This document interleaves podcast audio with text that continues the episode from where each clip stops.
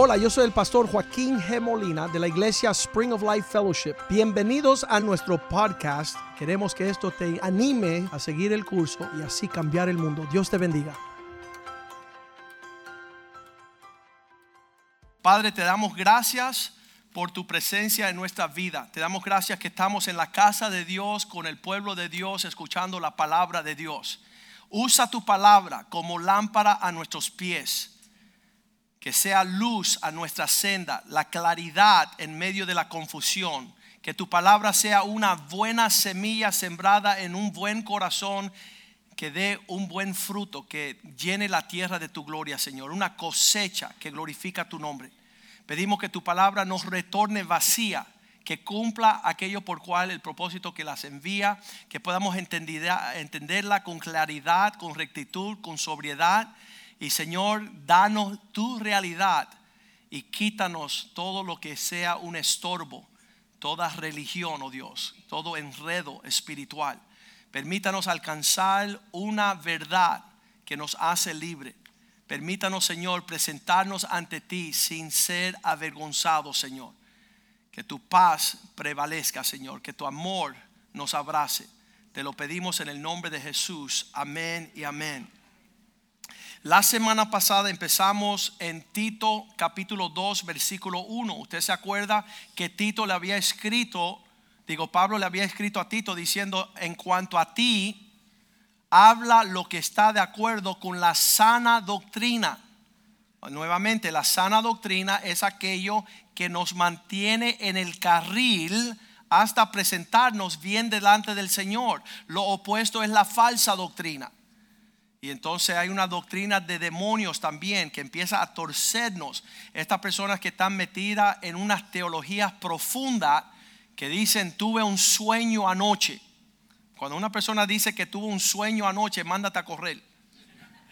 Porque más revelación de lo que está en la palabra de Dios no necesitamos. Tú no necesitas una bruja que te empiece a explicar lo que ella vio en su indigestión, ¿verdad? Es importante que tú te afines con la palabra de Dios. Y llegó un hombre aquí hace unos años, dice, yo tengo una doctrina súper sobria y profunda para tu iglesia. Y dije, mira, yo no, no estoy en esa. Y él dice, explícame. Yo le dije, bueno, deja. Y fui y traje a un joven Down syndrome, con el síndrome de Downs, que eh, tiene problemas mentales, de desarrollo, genética. Y le digo, mira, ya que tú tienes lo profundo, explícaselo a él. Y el hombre se frustró y dijo, ¿cómo tú quieres que yo? Bueno, viste, lo que tú tienes no es lo que tengo yo. Y yo hice, le voy a dar lo que yo tengo y le di un abrazo a ese joven. Y ese joven se puso feliz y contento y seguro. Y yo le dije, viste que tu doctrina es basura. Porque tú puedes tener los misterios del reino y no tener amor y no tienes nada. Y hay muchas personas en los últimos días que están transversando la palabra de Dios y no aprovecha para nada. Entonces Pablo le escribe a Tito y le dice en cuanto a la sana doctrina, acuérdate, dice segunda de Timoteo 4:3, que en los últimos días vendrá el tiempo cuando no sufrirán la sana doctrina. Son capaces de decirte para de sufrir.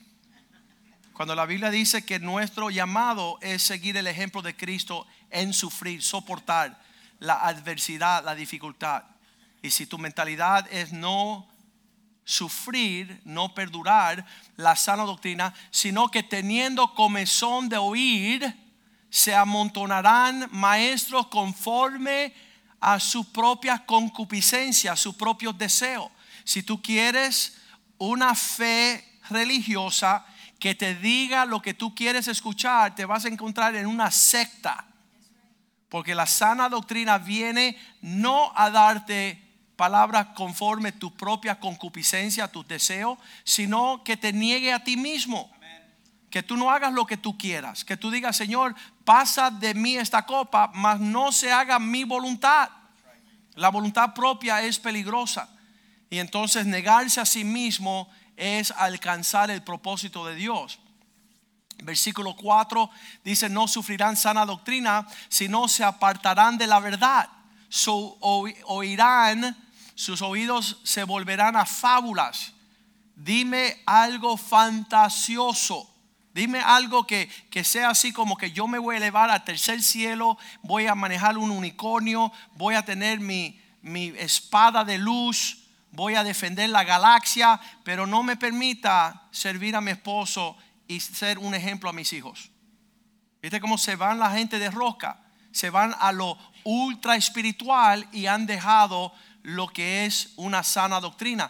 Tito 2.1 dice, en cuanto a ti, habla las palabras concernientes a la sana doctrina. Versículo 2 te habla de que es un hombre. Eso es lo que dijimos en el primer servicio, el servicio pasado, que es un hombre tiene que ver con sana doctrina. Es lo primero que menciona Pablo. Los ancianos sean sobrios, serios, prudentes, sanos en la fe, en el amor, en la paciencia. Sana doctrina es versículo 3 que dice, y las ancianas, tan, tan, tan, tan. Llegamos. Un versículo, el versículo 2 que te habla a los hombres y ahora le siguen tres versículos para las mujercitas. ¿Por qué tanta complicación? Tres versículos para las mujeres. Es porque la mujer es más sofisticada, es más elaborada, necesita, escucha bien, tú le vas a decir los próximos tres versículos, pero ella le va a añadir a eso. Tú le dices a una mujer lo que ella tiene que saber y ella te va a añadir a lo que tú le dices. Porque la mujer es una herramienta de Dios, y está hablando aquí las ancianas, no significa la de pelos gris de canas, sino la madurez espiritual. A mí me encanta nuestra iglesia porque tiene jovencitas de 24 años que son más sobrias que la de 40 allá afuera. Saben cómo agradar a Dios y a qué fueron llamados. Pero eh, si no te cuidas de tener mujeres maduras, lo que es una bendición y la persona que conoce mi corazón, conoce mi vida. Yo adoro a mi esposa, adoro a mi hija, adoro a mi mamá, a mi hermana. Yo tengo un montón de tías, primas. Yo estoy súper envuelto en este medio ambiente uh, hormonal, ¿verdad? Yo conozco y amo a la mujer y, más en Cristo, que dice que ella fue el sello de la creación lo más hermoso, no es bueno que el hombre esté solo, voy a añadir lo que él necesita para ser un campeón. Y es imposible ah, cumplir el propósito de Dios sin una mujer virtuosa, pero una mujer que se desvía de lo de la virtud y del orden y diseño de Dios llega a ser la, y aquí está la enseñanza, nosotros empezamos la iglesia, la bruja siniestra. Esa fue la primera prédica que yo di hace 20 años. Eso la gente dice, oh, qué novedoso está el pastor, tiene esa onda nueva. No, no, hace 20 años, mujer de Dios o bruja siniestra, bruja tenebrosa. ¿Por qué? Porque la Biblia dice que la rebeldía es como el pecado del hechizo. Es como, eh, eh, es eh, las magias de las brujas, es la rebeldía. Entonces la mujer que, que no está viviendo conforme el patrón de Dios llega a ser un instrumento poderosísimo en las manos de Satanás. Y entonces ayer estaba yo, no sé por qué, pero habían tres conferencias de mujeres a lo largo del, del planeta, aquí una grande en Miami, una en Perú y una en España. Y su pastor estaba viendo tres conferencias de mujeres al mismo tiempo, estaba horrorizado. ¡Ah! Venganza de la que añora tener lo que Dios quiere darle a la mujer. ¿Quién, quién no quiere lo que Dios ha diseñado? Eso va, va a ser una, una existencia sobre de, una naturaleza divina real. Eso es la manifestación de, la sana doctrina. Es una mujer que, cuyo comportamiento, mira lo que dice el versículo 3, dice, asimismo las ancianas sean reverentes. Eh, ¿Qué significa reverente? Significa un porte sagrado. Tú, no eres una hechura um, denegrante. Tú no puedes bajarte a, la esfera de, unas áreas que son, uh, denegran a, la mujer. Y, es tremendo um, en todo lo que está sucediendo, como Satanás sabe que Dios quiere, dice que el, el de la mujer va a hollar la cabeza de Satanás, ella es el instrumento. Ella es el instrumento clave para destruir el reino de las tinieblas, mas sin embargo, Satanás está usando la mujer para denegrar la existencia de la mujer. Y, y esto ha sido decayente en los últimos 100 años. Estamos en, en una caída que, que yo digo, yo no sé cómo va a rectificar esta situación. Las ancianas a sí mismas sean reverentes. Ayer estaba comiendo con mi esposa, salimos a comer y en las cinco mesas principales en la sala, en un restaurante donde fuimos, las mujeres, una voz chocante, ah, rudas, así, le dicen los cubanos, fuera del plato. O sea, ya, ya, y yo, ah, horrorizado, porque el porte de la mujer es con dignidad. Eh, merita una presencia especial, un trato especial, no hoy día. Hoy día eh, eh, es un fenómeno. Ayer en lo que terminamos de comer y yo estaba horrorizado. La mesa al lado, la mujer dijo: Yo estoy aquí con ustedes porque dejé ese viejo. Hablando denigrantemente de su esposo. Eh, en la inglés le dicen, en vez de husband, ella dijo: I left my husband. Husband significa el asunto que lo tengo como basura del pasado. Ese, ese hombre que tuvo ahí una parte de mi vida. Yo, yo sé por qué hay tanto dolor y hay tantas expresiones vulgares. Pero esta cuestión del porte reverente significa un comportamiento de acuerdo a un corazón que no está dañado. Y solamente una mujer digna puede tener una conducta que tú dices, ¿sabes algo diferente? Algo diferente de lo que está emanando de ese corazón. Y entonces va del comportamiento corporal en su porte a la almighty lengua, no calumniadores, Eh, hablando de que lo que sale de su boca, porque mira que las mujeres hablan. Una, una humilde sierva del Señor está atrapada entre las brujas. Yo, mi hija, tuve tres varones y después tuve mi hija y le dije, mi hijita, si tú no te callas ya, porque empataba una conversación tras otra conversación por tres horas. Y yo manejando el carro y yo decía, Cristinita, te me callas. Yo nunca había visto una maquinaria así. Los muchachos en la mañana se despiertan y no dicen nada todo el tiempo a la escuela. Y dicen, mira el pájaro, y mira la piedra, y mira. Y se inventa amigas para, para hablar más.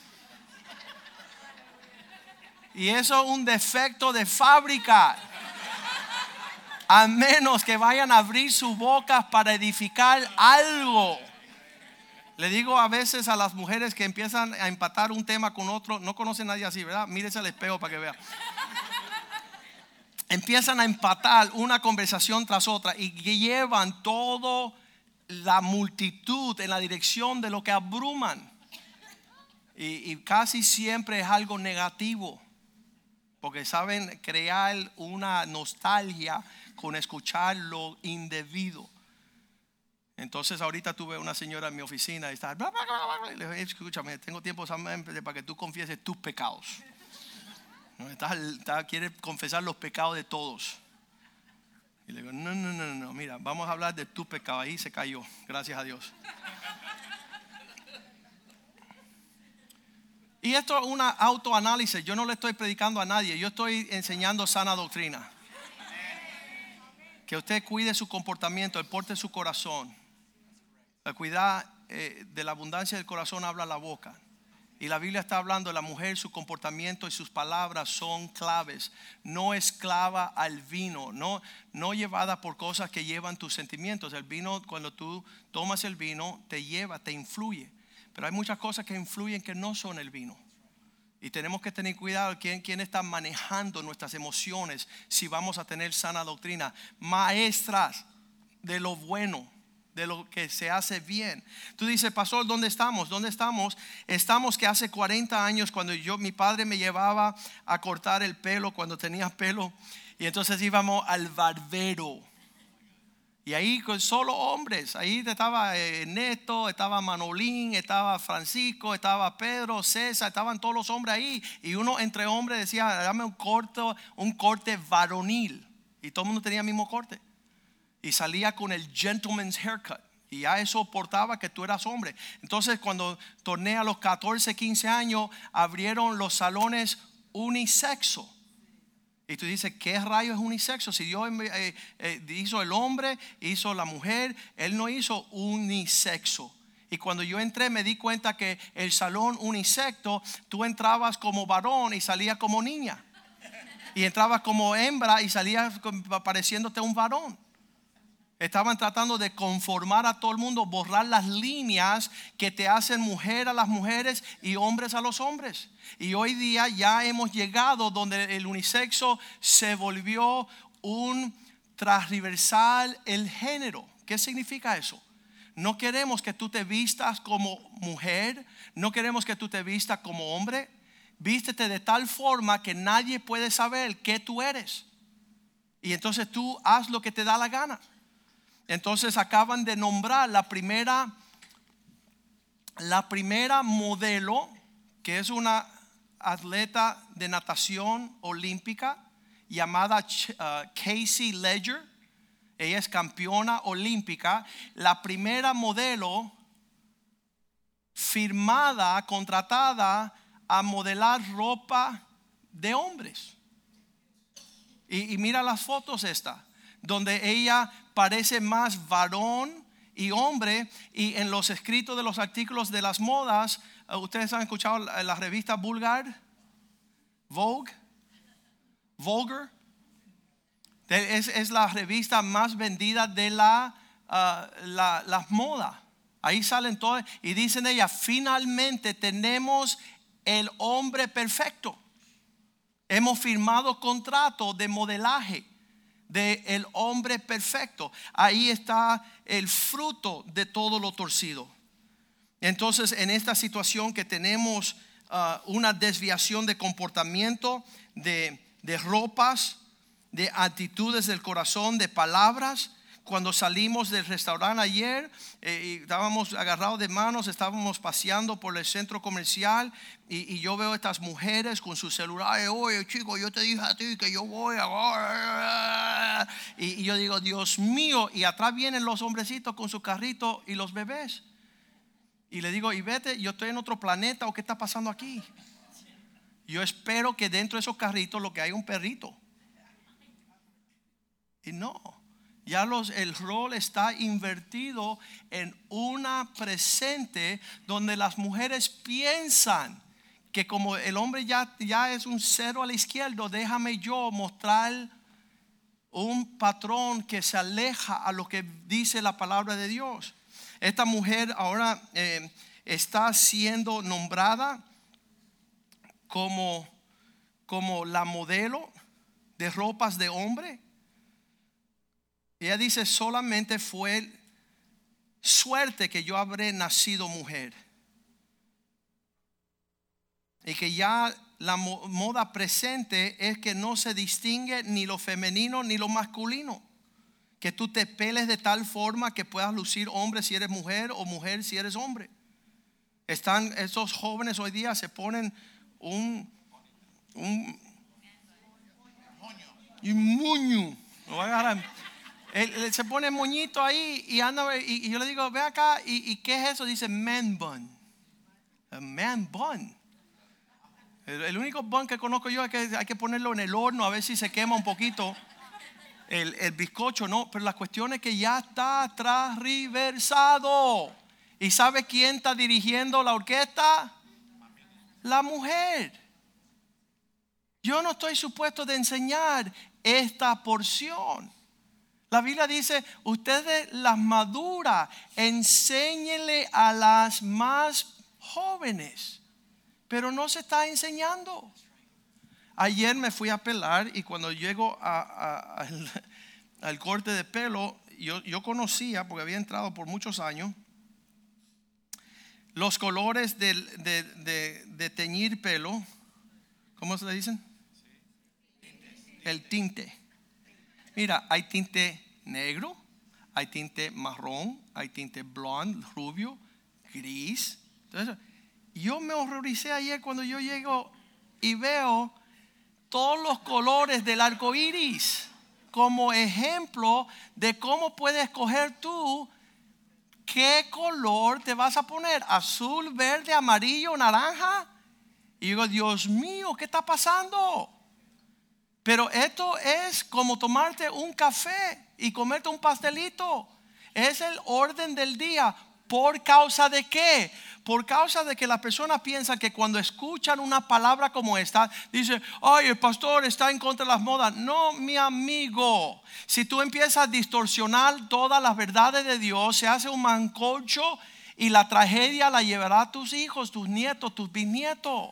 Deuteronomio 22:5, Dios había dicho mucho antes que el día de hoy, la mujer vestirá, no vestirá la mujer traje de hombre, ni el hombre vestirá ropa de mujer. Llego a Suiza y están todos los hombres con high heels, taconazos. Espérenme. Y yo digo, Dios mío, ten misericordia de nosotros por la cobardía de hombres y mujeres que se levanten su voz fuerte. ¿Sabes quién le puso el arete? Fuimos a, un retiro en las Alpes. Estaba un joven ahí, 16, 19 años. Todo el fin de semana metiéndole duro la hombría, la tenacidad, el carácter, la determinación. Y, finalmente se logró quitarse los dos aretes. Y bajamos el domingo a la iglesia y, la mamá lo vio y se enfureció. Y yo, ¿quién te quitó los aretes? Y yo, ¡ah! La bruja mayor. Yo pensaba que era el joven poniéndoselo. No, era su mamá. Una rebeldía horrenda, castrando la masculinidad de su, de su hijo. Esto Dice, porque abominación es a Dios. Cualquiera que hace esto. ¿Qué significa? Esto no lo invento yo, no lo predico yo porque tengo una nueva... No, no. Dios dice que hay un asunto clave en marcar la disposición del comportamiento, las palabras, la conducta. Eh, eh, me voy a cortar. Igual que los jóvenes, un día un joven llegó a, nuestra, a nuestro grupo de jóvenes, tenía el pelo bien largo. Y dice, pastor, cuando me senté allí, y yo no le dije nada del pelo, porque el asunto no es el pelo, el asunto es acá. Y cuando él finalmente dijo, yo voy a rectificar, el pelo me lo dejé largo en rebeldía a mi padre que dejó mi mamá a los 12 años. Entonces decidí no pelarme más, porque eso era lo que mi papá me decía que tenía que hacer. Así que cuando él se fue, yo me lo dejé largo. Y cuando él se convirtió a Cristo, está yendo al grupo de jóvenes, él dice, finalmente, cuando me senté en esa silla y finalmente me corté el pelo, sentí una liberación de la rebeldía que estaba en mi corazón. El asunto no es el pelo, es un comportamiento que dice voy a ser rebelde. Voy a hacer lo que mis padres no quieren, voy a hacer lo que la iglesia no quiere, voy a hacer lo que el pastor. Yo en el segundo servicio dije, desde que empezamos la iglesia, yo les digo a los hombres de manera de un protocolo así formal, meten sus camisas por dentro. Eso no es una religiosidad ni un legalismo, es un comportamiento de si estás en un lugar serio, vístete seriamente, esto es como un tribunal, yo soy abogado. Un día llegué sin corbata y el juez dice, Molina está de vacaciones. Y yo dije, sí, estoy aquí rapidito. Y dice, rapidito te voy a meter preso. Y yo dije, ¿por qué? Dice, porque tú no faltas de respeto llegando a mi tribunal sin corbata. Y yo dije, espérate, dame un segundo que me voy a ir a poner una. Pero hay un orden y un protocolo en lugares serios. Y aquí es meterte la camisa por dentro. Pero hay personas que llevan aquí 16 años y todavía los principitos no pueden meterse la camisa por dentro y llevan su gorra de lado y todo lo que están haciendo es decir, no me tome en serio. Yo puedo ser payaso, pero no puedo ser príncipe. No tengo la disciplina de caminar en una corrección. Y entonces ese es un fenómeno, ¿no? Y tú ves que cuando salen aquí, entonces andan con pantalones ripiados. Son niños que se criaron aquí desde que tenían seis añitos, siete añitos, y le hemos hablado de ser un príncipe, ser un ejemplo. y cuando salen para el mundo, tiene que identificarse con el mundo. Es más fuerte el, jalar de la cultura y de las modas. Pero cuando la moda y la cultura empieza a jalar, mira hasta dónde llega. Un video de Celine Dion, la cantante sobresaliente canadiense. A mí me encanta. ¿Cuál es una canción de ella?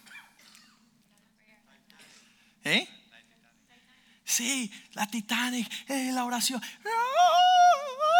Y wow, y qué voz más impresionante. Pero mira lo que hay en el corazón de esta bruja. Vamos a ver el comercial. Ella acaba de sacar una línea de ropa para niños. Antigénero o neutral de género. Vamos a ver el comercial este. Esto es ella presentando su línea nueva de vestimenta para bebés. Se darán cuenta que en este video la mitad son azules y otros rosaditos. Y cuando ella hace así, y hace su brujería, todo el mundo vestido igual para que tú no sepas lo que es un hombre y lo que es una niña. Vamos a ver eso. Easy. I'm Celine Dion. Yeah, girl, and I'm Beyonce. I'm calling my agent.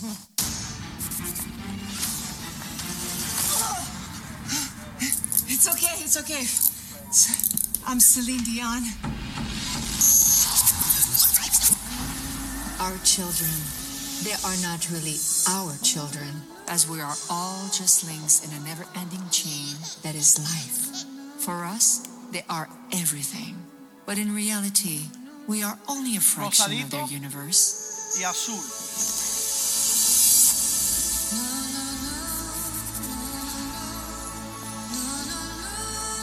Ahora todo el mundo vestido de negro y blanco y gris para no discernir el género. I can't believe they called security. I'm not spending the night in jail. Holy shit.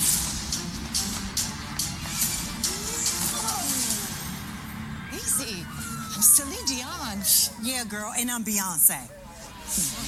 I'm calling my agent.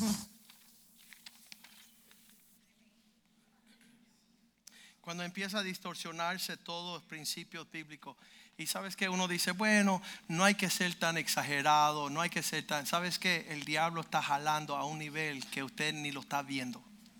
Algo ligero, como comprarle a tu hija una camisita con un unicornio. Y yo le digo, ve acá, y ese unicornio de dónde salió, dice, no, es que a ella le gusta, a mí no me interesa que le gusta. ¿Sabe que los unicornios no existen? Existe el caballo y lo hizo Dios.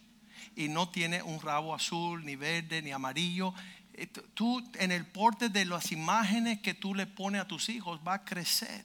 Y si lo que ella le gusta son unicornios, va a volver su esposo loco porque ella va a desear que él le alcance un unicornio que no existe. Una satisfacción de un deseo desordenado que no existe. Ahora seguimos leyendo Tito capítulo 2 versículo 4. Que estas mujeres le enseñe a las más jóvenes ser discreta Enseñar a las mujeres jóvenes, ¿qué son eso? Mira, si tu mujer no puedes modelarle un ejemplo a las mujeres jóvenes que amen a sus maridos, ¿qué significa esto? Que la prioridad de su existencia es servir a ese varón que Dios le otorgó. Que, que tus hijos vean cómo tú te recreas en darle importancia, una prioridad a este ser que está en la tierra. A las más jóvenes amar a sus maridos y a sus hijos como prioridad de casa. Y, ser sujeto a esto no es un martirio y no es una cosa desordenada. Satanás quiere que tú aborrezcas ser esposa y ser mamá. Que tú camines en, en un diseño moderno. Dice el versículo 5, sabiendo cómo ser prudentes, castas, cuidadosas de su casa. ¿Qué significa casa? Eh, vamos a usar el tema a menos que ella sea plomero, electricista, vamos a decir, sea cuidadosa de su hogar. Que ella sea una persona que está eh, defendiendo el hogar y la integridad de, de ese lugar donde hay una familia, donde es la reunión más sagrada del planeta. Que la prioridad no es Dayland, no es Monte Carlo, no es Francia, no es París. Que la capital del el cielo sea tu hogar. Que tus hijos saben dónde recluir, dónde refugiarse, dónde estar protegidos, dónde poder tener el abrazo familiar. Hemos abandonado la casa. Su corazón está en el mercado, en la calle. Quiero ser famosa, quiero ir para Hollywood. Quiero ser artista, quiero ser poeta, quiero ser loca. Todo menos el hogar. Que puedan andar en una forma sujeta a sus maridos, la prioridad, para que la palabra de Dios no sea blasfemada. Yo sé que hay Celine Dion y hay cien mil otras mujeres que están, son súper modernas. So, en, un, en un programa de televisor me estaban entrevistando, dice, Joaquín, tú eres muy retrógota, algo así. Ustedes conocen lo que estoy diciendo. Tú eres muy anticuado. Yo decía, sí, tú eres muy moderna. Tú te, te fuiste de la roca, tú eres tan moderna. Qué tremendo. Tú te estás escondiendo tras de la Biblia. Y yo, no, tú te estás escondiendo tras el mono. ¿Detrás de qué te estás escondiendo tú? Pero realmente si fuimos llamados en un orden, ¿sabes qué? Todo lo demás es, es aguaje. Todo lo demás, eh, a mi hija que estamos criando, que es un fenómeno, 18 años, hace 3 años, dice, yo ya sé que cuando yo crezca voy a tener un restaurante y voy a vender en un menú y tenía como 100 cosas y voy a tener mesa y voy a tener una terraza y dije, qué bueno que ya tu esposo ya tiene todo lo que tiene que hacer. Ya tú, ya tú ya tú diseñaste todo lo que vas a hacer con tu esposo. Y él dice, ay, lo pongo de cajero. Si no tienen cuidado, le dije, no, mujercita, tú te vas a preparar para que cuando este campeón llegue, tú los ayudes a él cambiar el mundo en el propósito de Dios.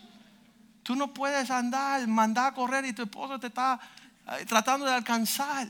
Y entonces estás reproduciendo un modelo que no es consistente ni con matrimonio, ni con familia, ni con hijos. No, no queremos tener hijos porque queremos disfrutar. No queremos tener familia temprano. ¿Sabes qué? Cuando me casé con mi esposa, y ella tiene que sufrirme a mí, ¿verdad?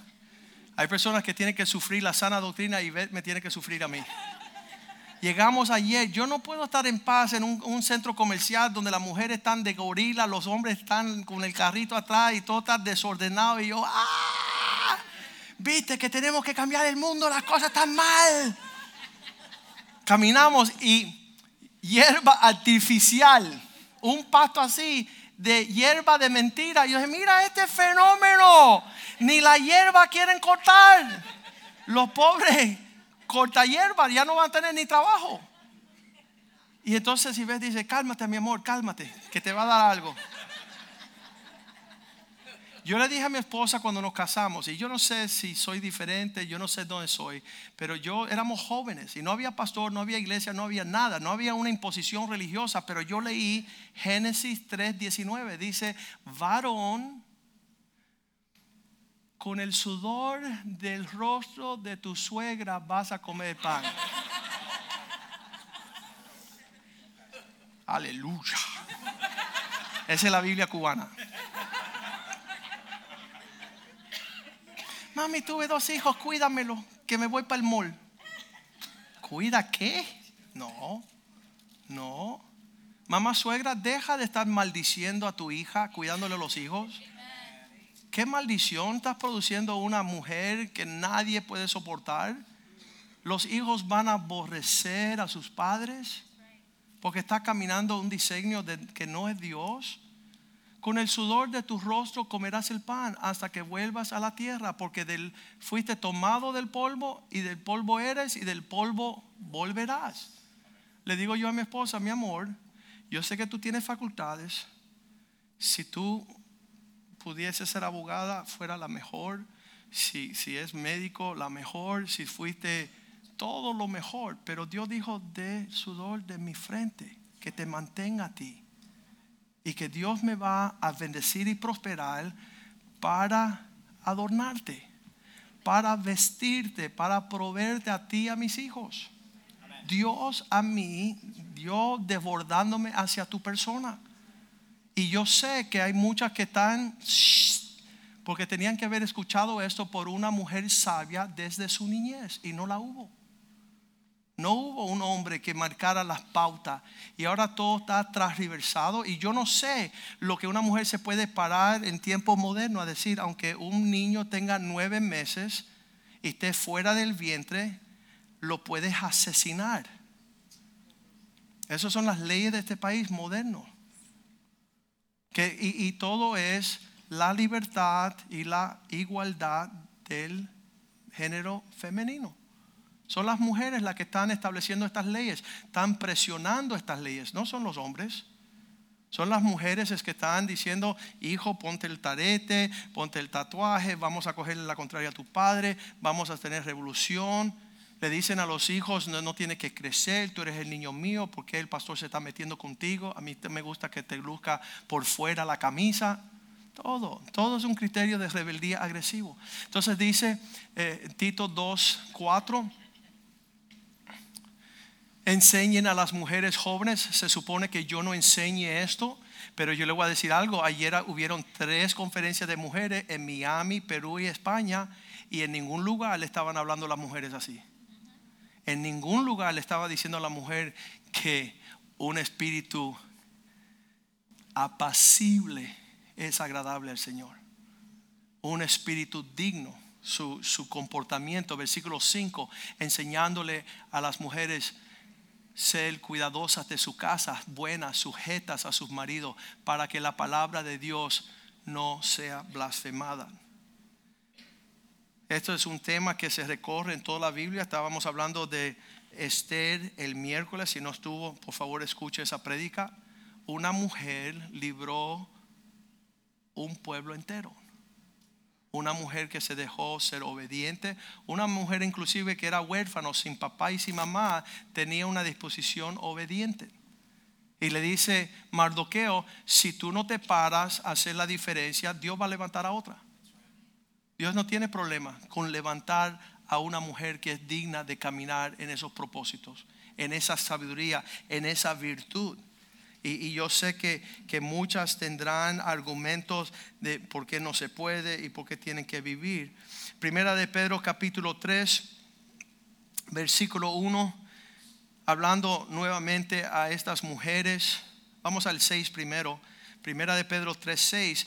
E- Esto ha sido el comportamiento histórico de la mujer. Esto no es tiempo moderno. Yo estoy seguro que en los tiempos de Esther habían cien mil expresiones de cómo liberarse, hacer su propia cosa y disfrutar. Como Sara, que pudo caminar en esta, este sentimiento obedeciendo a Abraham, llamándole Señor, de la cual vosotros habéis sido venido a ser hijas si hacéis el bien sin temer ninguna amenaza. Muchas de las mujeres van a decir, bueno, si yo hago eso, se nos va a caer la cabeza en, la cabeza. Yo lo he escuchado mil veces. Si yo no salgo a defender este lugar, este ah, va a. Eh, Oye, deja que se caiga en la cabeza para que vea que estimulado va a estar él para ir a buscar el trabajo. Deja que Él tenga la presión y la responsabilidad que Dios le ha dado sin temer ninguna amenaza, porque Dios es capaz de, de librarte a ti del lazo, del temor y de la escasez y del, de la horrible existencia. Lo hemos visto en la vida de Wendy el día que dice a Eve, mira, yo manejo 16 hoteles. No eran 16, pero eran 3. Era gerente sobre tres hoteles. Dice a, a- quien se arrima a un árbol, buena sombra le cogía. Pues enseguida recogió ella sus, sus, ah, sus ramos y dice, no, el que va a trabajar aquí va a ser tú, mister.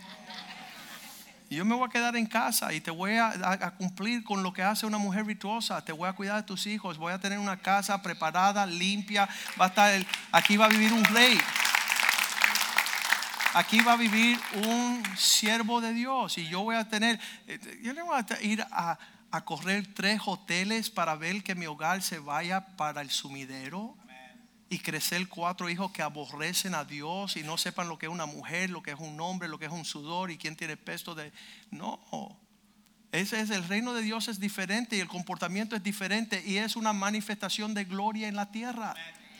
Pero si no confiamos, si estamos en temores, estamos en incertidumbres, mira, estas brujas pentecostales son tremendas.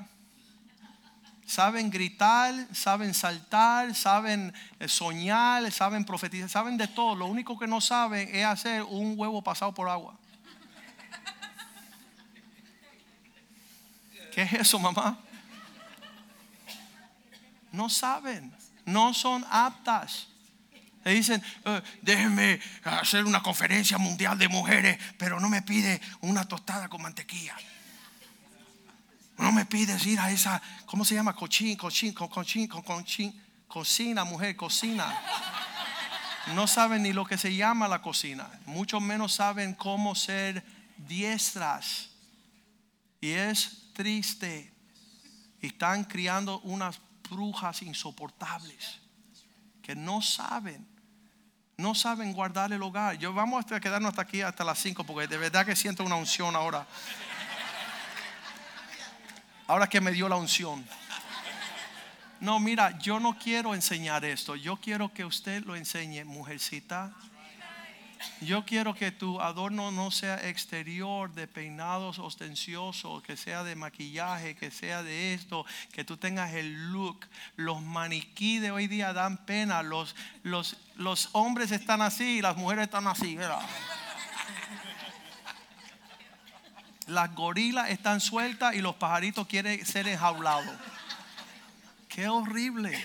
Y, y las multitudes se están burlando de la distorsión de lo que se han apartado de la sana doctrina. Usted piensa, pues, eh, estábamos hablando con un señor la semana pasada y él dice, yo no sabía que eso estaba en la Biblia. Pero yo le dije, mira, el, varón tiene un porte varonil donde se esfuerza para ser un campeón con su esposa y sus hijos. Él dice, yo no cruzaba los dos temas. Yo no sabía que una mujer que guarda su dignidad y su honra y su casa y su hogar y su esposo y sus hijos, que eso es agradable a los ojos de Dios. Yo, no sabía que crucía, ¿dónde está la teología? ¿Dónde está el tercer cielo? ¿Dónde está todo lo que han convertido el cristianismo con falsa doctrina, habiéndose apartado de la sana doctrina. Versículo 2, 1 de Pedro 3, 2. Considerando vuestra conducta, comportamiento casta y respetuosa. Todo esto es, es un, un desarrollo real Ah, mira, por cuánto estamos hablando esto y lo puedo enseñar y puedo sentir, puedo llorar, puedo gritar, puedo hacer todo. Al final, la mujer va a hacer lo que le da la gana. Y lo único que va a distinguir entre la novia de Cristo y una bruja es su comportamiento, su actitud frente a estas verdades. Versículo 3.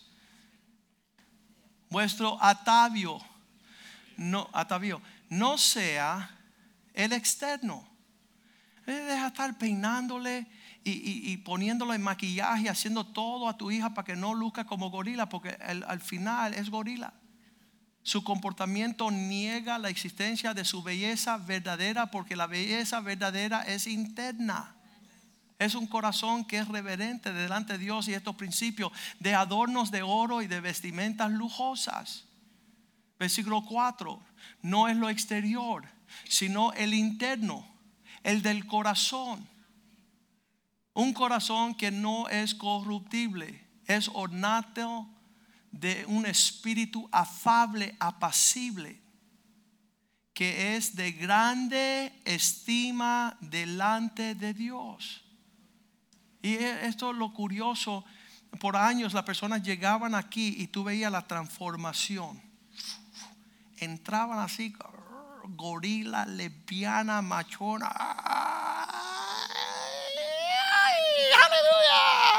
Y yo decía, gloria a Dios.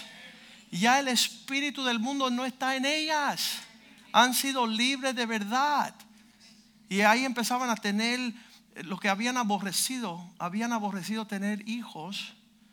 Pero ahora en Cristo estaban disfrutando esa criatura. Y estaban desarrollando otro semblante. Y, y- y aborrecer el hogar, aborrecer eh, los hombres de hoy día, y yo se lo digo con toda honestidad, dos terceras partes de las muchachas se están graduando de las universidades. Dos terceras partes. En lo que se grada gradúa una tercera parte de los varones, antes era al revés. El hombre se preparaba para cuidar de su hogar. Ahora es al revés. La mujer se está preparando para ser la mamá de su principito esposo. Yo voy a manejar las tres oficinas, tú quédate en casa y levántate tarde. No. Hoy día están los roles usurpados y transversados. Pero no debe de ser así si estamos buscando agradar a Dios. El llenar la tierra de su gloria es conformarnos a la actitud. Yo sabía, cuando yo conocí a Ivette, todas sus amigas querían estudiar, ella también quería estudiar. Y dice, no, yo desde que soy niña, mis padres quieren que yo sea médico. Y yo, yo le dije, bueno, si vas a ser médico, feliz viaje. Yo quiero una mujer que cría a mis hijos, que va a levantar un hogar para la gloria de su nombre. Y no puede servir a dos dioses. Tú no puedes estar en dos aguas y tener un fruto completo. Hoy día, después de 24 años de casados, 25 años, nuestros hijos muestran la gloria del Señor. Ellos han podido saber muchas cosas que suceden en el hogar, ni siquiera en la iglesia, porque podemos fingir aquí en la iglesia. Ah, pastor, nosotros vamos a la iglesia, sí, pero en el hogar estás formando el carácter de tus hijos. Y si tu hija no soporta honrar a un esposo y atenderlo, lo que ha sucedido en nuestra iglesia, las muchachas que se han ido a casar, a los seis meses la devuelven. Oye, te la devuelvo y, feliz viaje, porque esto no lo doma ni el, el- ese entrenador de los tigres en el circo, ¿no? Y devuelven a las hijas. Yo no quiero eso para mi hija. Yo no quiero que mis hijos tengan que soportar una dificultad en no tener un hogar. Ellos en nuestra casa tienen la medida de lo que es una mujer virtuosa porque lo han visto en la vida de su mamá por 25 años, 23 años. Y entonces um, yo sé que muchas personas, y me lo dijeron esta semana, un señor me dijo, pero Joaquín, casi todos nosotros aprendemos después del error. Cuando vemos el horror, ahí es cuando dimos, oh, fuimos mal. ¿Cómo tú lo supiste hacer de antemano? Bueno, primero vi el resultado de la familia mayores de nuestra casa, pero también lo vi en la palabra de Dios. Temeroso de Dios. Yo quiero, yo quiero lo que Dios quiere, porque somos primera generación que estamos viviendo estas realidades. Filipenses 2.5 dice que exista en vosotros la misma actitud que estuvo en Cristo. Haya pues en vosotros el sentir que también eh, hubo en Cristo Jesús. Versículo 6. Siendo Dios. Él, él era Dios. La mujer es, es al mismo nivel que el hombre. Aunque Cristo fue Dios y pudo compararse, decir yo soy igual que el Padre, dice la Biblia, no estimó ser igual a Dios como que aferrarse. ¿Y por qué yo tengo que sujetarme? Versículo 7, sino siendo igual que Dios, no se aferró a eso, sino que se despojó de sí mismo y tomó forma de siervo. Él era igual, pero dijo, no, yo, yo quiero yo quiero tomar una segunda posición. Y yo le decía al Señor, yo no sé por qué tú quieres que yo sea la cabeza de la casa, yo quiero que Ivette sea, porque ella tiene más facultades. Y sería brillantísimo nuestra casa si ella fuera el capitán. Pero Dios dijo, no, ella es segundo violín. Ella está siendo llamada a sujetarse. ¿Por qué? Porque ella está tomando la posición de Cristo, que se despojó de sí mismo y tomó forma de siervo, hecho semejante a los hombres, versículos 8, estando en condición de hombre, se humilló a sí mismo, haciéndose obediente hasta la muerte y muerte en cruz. Y entonces dice la Biblia, por causa de que se sujetó, por causa que se humilló, versículo 9, por esta causa, también Dios lo exaltó a lo sumo y le dio un nombre sobre todo nombre.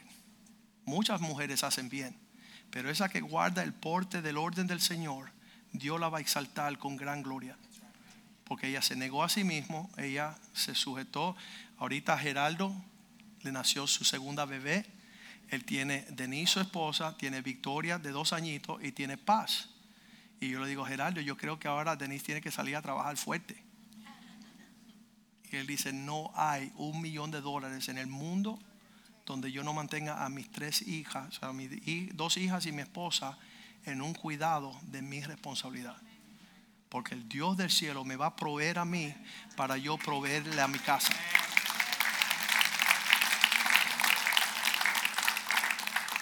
El cobarde hace así, echa para atrás y dice, mamá, cógelo, que tú puedes, dale mami, que tú puedes. Pero la realidad es que si nosotros guardamos el orden, dice, por esta razón Dios lo exaltó a lo sumo. La gloria que tiene Ivet sobre su vida en 20 años cortos, todas sus amigas que se graduaron de abogados, que viven en Coral que manejan un Mercedes, su esposo la ha dejado, tienen afrenta, tienen vergüenza, han destruido su hogar, sus hijos, su futuro. No hay para ella una memoria, no hay una bandera donde levantan un proverbio de que la mujer virtuosa sobresale a todas. A las puertas de la ciudad dirán de ella, bienaventurado, porque muchas mujeres hicieron el bien, pero tú las sobrepasaste a todas. Ese legado no es solamente para mí, no solamente para mi casa, pero para vosotros, vuestros hijos y nietos. Y ustedes tienen que realmente lidiar con esa realidad, porque el futuro va a ser bien triste para ustedes. La mujer que sale del hogar prefiriendo una prioridad de un carro, una ropa, un vecindario, una casa, es una maldición para los suyos. Y el futuro lo dirá. Versículo 10 dice, en este nombre toda rodilla doblará y toda lengua confesará. En los cielos y la tierra y debajo de la tierra. Versículo 11. Toda lengua confiese que Jesucristo es el Señor para la gloria de Dios. Hay un sistema de Dios que mientras más tú te humillas, más Dios te puede exaltar. Más tú confía en Dios y camina a la luz de su prioridad. Hicieron un comercial ayer que vi por primera vez estos payasos, idiotas, y a la vez han intentado hacer eso con nosotros. Cuando yo estoy viajando por el mundo con Iber y vamos a hacer ministerio, dicen, ay, pero ¿qué ministerio tiene tu esposa? Y el ministerio de mi esposa soy yo. Ella me tiene que atender 24 horas al día, 7 días a la semana, y mis hijos, y mi casa. Y por causa de que ella toma ese lugar, Dios ha permitido resplandecer la tierra de su gloria. Y entonces ayer estaban poniendo que la mujer no hace nada. Dice, La mujer no hace nada, ¿no? Ella no hace nada, es una vaga. Vamos a ver el comercial este. De la mujer que no hace nada. Para todos aquellos que dicen que la mujer no trabaja.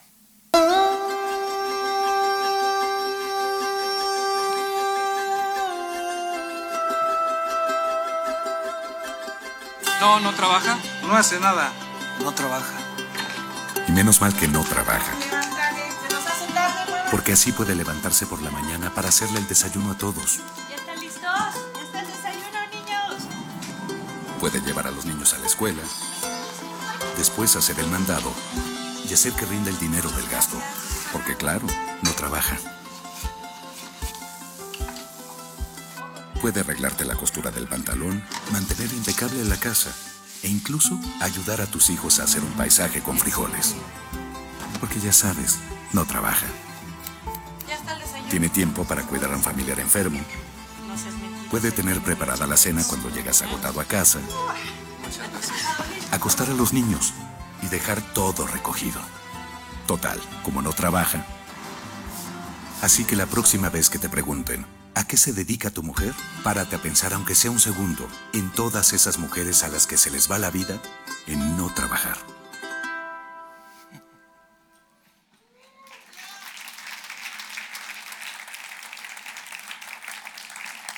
Vamos a ponernos de pies en esta mañana. Nuevamente no se supone que yo enseñe esto porque dice la Biblia que las mujeres mayores enseñan a las menores. Y aquellas que enseñaran sus, a sus hijas no depender sobre el hombre, aborrecer el hogar, no querer hijos, realmente están llenando la tierra del oprobio de aquellas que no quieren caminar en el designio y en el orden del Señor. Lo que trae alegría a nuestro corazón es que deseamos que nuestras hijas puedan servir mayor alcance en el propósito de Dios. Yo siempre digo, muchas mujeres dicen, bueno, entonces pastor no quiere que nosotros nos preparamos, no, nosotros, tenemos las mujeres más preparadas del mundo, pero sus prioridades están en donde tienen que estar. Y decimos que la mujer se prepare y se destaque en todos sus dones y talentos y que el día que llegue un Boaz, un príncipe, y ella sepa cómo atenderlo y cómo recibirlo y cómo actuar, él dice, ven y no vayas más a trabajar al campo, que yo te voy a proveer, yo te voy a vestir, yo te voy a conceder y adornar. Y eso es lo que agrada al Señor. Y dice el Señor que el hombre que no le provee a su casa es peor que un anatema. Y yo le decía, Señor, eso no es justo porque tú tienes esa medida que tú le dices al hombre, si no está guardando su hogar y suplir, tú no quieres saber de él. Y él me dijo, porque yo he prometido adornar al hombre más que, la, que el flor del campo. Salomón, con todo y que fue rey, nunca se vistió como Dios quería vestirlo. Se, se, se, detuvo. Pero cuando un hombre confía en Dios y tú dices, Señor, y yo lo he hecho. Yo he estado quebrantado en el piso, en mi casa, diciendo, tú me dijiste a mí que tú me ibas a prosperar para yo prosperar mi familia. Tú no eres un Dios que miente. Hay muchas personas que me quisieron ayudar a lo largo del tiempo, pero yo me quebranté y dije, Señor, tú eres mi proveedor. Y si Él está exigiendo a los hombres proveerle a su casa, Él es Jehová Él es el proveedor de nosotros. Y Dios empieza a abrir las ventanas de los cielos para derramar tanta bendición, para darte tan capacidad que eso no solamente vas a suplir para tu casa, sino para otras familias también. Tú vas a ser, tú vas a ser ese hombre, el punto de, de recursos y esto no es una altivez de corazón, tú decir, yo soy macho, lo voy a hacer. No, yo soy el siervo de Dios y tengo un Dios poderoso que me va a prosperar para yo vestir a los míos con la gloria de Dios. El, resplandor de el semblante de cada hombre muestra su gloria. Y cuando tú ves que Dios empieza a derramar sobre ti tanta bendición que tú empiezas a vestir a los tuyos, tú dices, mi Dios ha sido fiel. Y entonces David dice, he sido joven y ahora soy viejo, nunca he visto un justo desamparado ni su simiente que mendigue pan. Nunca. Dios no tiene límites en la capacidad que Él tiene para bendecir y prosperarnos. Nosotros tenemos que desearlo, buscarlo. Y, sabes que muchas mujeres en, en, el tiempo me han dicho, pero pastor, no estamos en esa temporada donde yo pueda dejar mi trabajo, no estamos en esa cuestión. Yo digo, no, no se apresuren. Permiten como Dios libró a su pueblo Egipto cuando él dijo, suelta a mi pueblo para que me venga a servir. Igual que él libró al pueblo, él puede librarnos a nosotros para que confirmemos el orden del que está en la Biblia. Y no apresurar los tiempos. Yo me acuerdo cuando Gerardo llegó aquí a la iglesia, estaba abrumado con que, bueno, es que Denise tiene que trabajar porque yo todavía no estoy. Y, estaban queriendo lo de Dios, pero tenían que esperar el tiempo. Y lo mismo con Byron. Y, y sabes que Dios es perfecto. Dios, Dios no se abruma, Él no está bravo contigo, no está molesto. Él, él, desea lo mejor. No hicimos lo mejor porque no lo sabíamos. Pero hoy que escuchamos la sana doctrina, queremos que el hombre haga su parte, la mujer haga su parte y la próxima semana habla de los jóvenes. Así que eso va a ser interesante. Uh, esto todo en cuanto a la sana doctrina. Señor, yo te doy gracias esta mañana porque no hay condenación para aquellos que estamos en Cristo Jesús. Estamos escuchando y oyendo y viendo cosas sublimes, cosas según el corazón tuyo, Señor, que es cómo tú llevarás llenar la tierra de tu gloria. Y Señor, sabemos que es un nuevo comienzo para nosotros. Al escuchar estas verdades, tú dices, conocerá la verdad y la verdad te hará libre. Pedimos y esperamos en las puertas que tú abrirás, los tiempos que tú permitirás que vendrán, oh Dios, para que tú realices tu corazón, lo que deseas en tu corazón con nosotros, que somos tu hechura, que podamos ser, Señor, tu poema, la obra de tus manos, la obra maestra. Señor, que eso tome forma de tal manera que el mundo mire y se asombre, porque somos un pueblo peculiar, somos un pueblo diferente. Queremos lo que tú quieres, queremos vivir en las prioridades de tu reino. Señor, yo te pido libertad para aquellos que están cautivos. Yo te pido, Señor, la bendición del cielo sobre aquellos que desean agradarte. Pedimos, Señor, que se levante una generación de mujeres piadosas, virtuosas, mujeres que temen a Dios y que quieren llenar la tierra de tu gloria. Te damos gracias por la sana doctrina en el nombre de Jesús y el pueblo de Dios dice amén y amén. Salúdense unos a otros en el amor del Señor. Mañana estamos aquí en la reunión.